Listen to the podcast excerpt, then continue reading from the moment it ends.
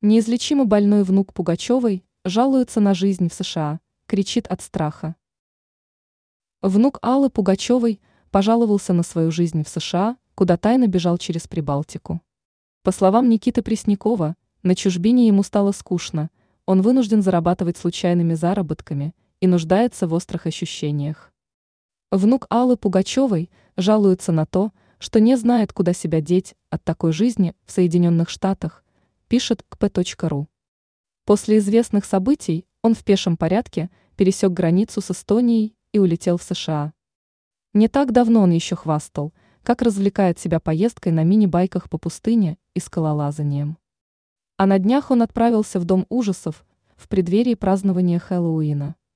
Тут звездный внук признался, что не был знаком со сценарием мероприятия и потому несколько раз был сильно напуган, из-за чего пару раз ему пришлось закричать. В остальном старшему сыну Арбакайте живется скучно. Певец жалуется, что на родине у него были выступления, участие в различных проектах и прочая работа, а теперь есть только случайные заработки. До этого Никита Пресняков жаловался на постигшую его в Штатах паранойю. Он вдруг решил, что его автомобиль могут взорвать.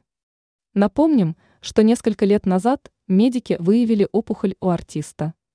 Сам он рассказал о том, что в желчном пузыре у него образовались холестериновые полипы.